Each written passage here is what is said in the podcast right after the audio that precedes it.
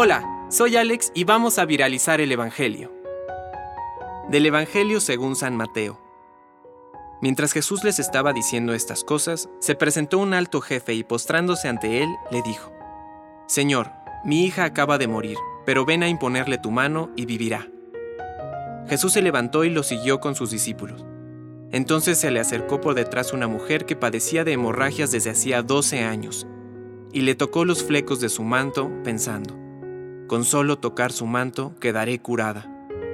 Jesús se dio vuelta y al verla le dijo, Ten confianza, hija, tu fe te ha salvado.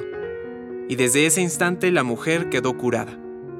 Al llegar a la casa del jefe, Jesús vio a los que tocaban música fúnebre y a la gente que gritaba y dijo, Retírense, la niña no está muerta, sino que duerme.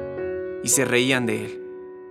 Cuando hicieron salir a la gente, él entró, la tomó de la mano y ella se levantó.